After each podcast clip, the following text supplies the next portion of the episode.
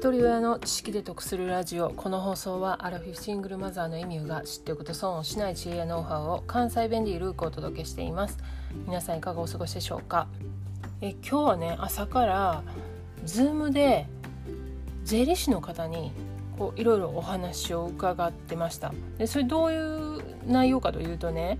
税務署の企画で税理士さんにね個別指導してもらえるっていうのがあってそれに申し込んだんですよね。でそれで税理士さんとお話しする機会を設けてもらったんですけれどもでこれはね事業主が確定申告する際に白色申告と青色申告っていうのを選べるんですよね。で青色申告をする場合は帳簿をつけないといけないんですけれどもでも65万円のね特別控除を受けることができるんですよね。で過去にずっとえフリーランスで個人事業主として青色申告をしてたんですけれども5年前に海外移住することになったんでその個人事業を一旦閉めたんですよね。廃業してたんですよね。で今年また、えーと開業届を出してで、まあ、青色申告しようかなと思ってたんですけれども、まあ、今までねその過去にずっと青色申告してたので大体流れは分かってたんですがそのインボイス制度っていうのが来年2023年の10月にスタートするんですよね。でその内容をちょっと深く知りたかったんでこの税務署が企画してる税理士さんに個別指導を受けることができるっていうのに申し込んでで今朝お話を聞きましたでそのインボイス制度についてはめちゃくちゃざっくり言うと今までは売上が1,000万以下の事業主に関しては消費税を納めなくてよかったんですよね。そう益税って言われるんですけれどもそういう制度が設けられてたんですが来年の10月からは売上が1,000万以下であったとしても消費税を納めなくてはいけなくなるんですよね。厳密に言うとその消費税を申告する場合は課税事業者として登録する必要があるんですよね。でもこの課税事業者として登録しないっていう選択をすることも可能なんです。でその選択をするメリットとデメリットしないメリットとデメリットっていうのを私自身が把握したかったんでこの個別指導っていうのを申し込んだんですよね。で実際その私自身のその個人事業がこの1,000万円以上とか以下とかではなくてそもそも非課税世帯やからそんな売り上げもないし全くこれに左右されるような事業のね予定もないんですけれどもなぜ自分自身でそのインボイス制度っていうのを把握したかったんですよね。でまあ、本来であればその青色申告の基調とかそういったことをこう細かく教えてもらえるはずやったんですけどもその辺はまあ私もちょっと理解してるんでそれよりもそのインボイス制度のことをまあ根掘り葉掘り聞きました。で、まあ、そのインボイス制度の大体の流れは分かったんですけれども、まあ、それよりもその税理士さんとしてこのインボイス制度っていうことをどう捉えてんのかであったりとかその税理士さんはその税理士さんやから税務署側の立場なのか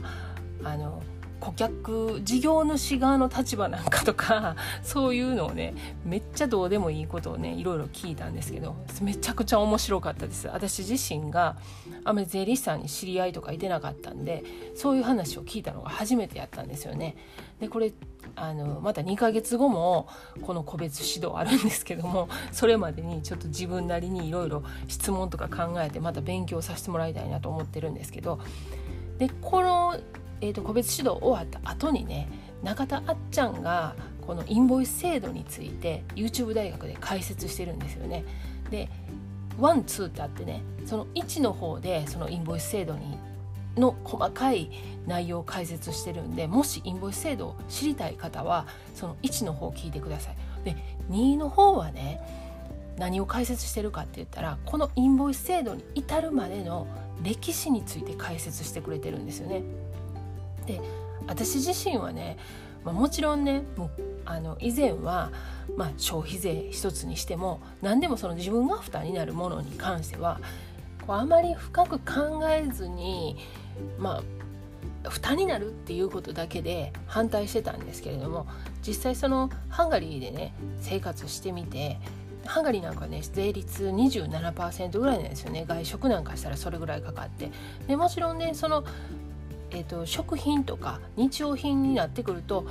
18%とか、まあ、税率って変わってくるんですよねでも大体そのヨーロッパは20%超えてるところが多くて北欧なんか行くとねやっぱりその税金によって医療であったり教育っていうのが充実してるからこの消費税に関してその国民から反対があるかって言ったらそれほどでもないみたいなんですよね。なので単にその消費税が下がったらいいのかって言ったらそうではないんですけれども、ま、実際国がねあのそれにその消費税に対してあのちゃんと使ってくれてるっていうのが国民が信頼を置いてればそこまで反対ってないんじゃないかなと思うんですけれどもまあ、残念ながらあの日本はね今もいろいろ話題になってますけれどもなかなかその国民が政府を信用できない状況になってるんじゃないかなと思うんですよね。で中田あっちゃんのねこの YouTube 大学のねその、えーと、パート2の方なんですけどここにねその消費税が今に至るまでまた来年このインボイス制度になるまでのこの過程がねめちゃくちゃうまいこと考えられてるっていうかねあ国ってこういう風にしていくんやなっていう内容やったんですよね。で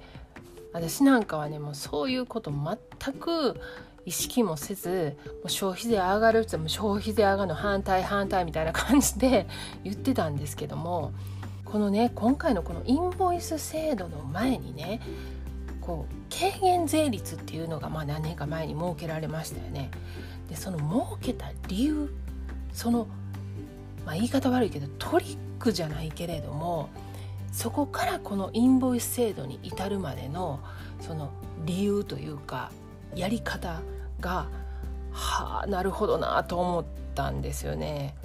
なかなかねあっちゃんみたいにうまく説明できないんで概要欄に中田あっちゃんの YouTube 大学リンク貼っておきますのでよかったら見てみてください。で過去回475回で国は国民のために何かしてくれるだろうという配信をしています。これは脚本意識という言葉についてちょっと娘と話した内容になってるんですけれどもこれも概要欄にリンク貼っておきますのでよかったら合わせて聞いてみてください。では最後までお聴きいただきありがとうございました。今日も笑顔で。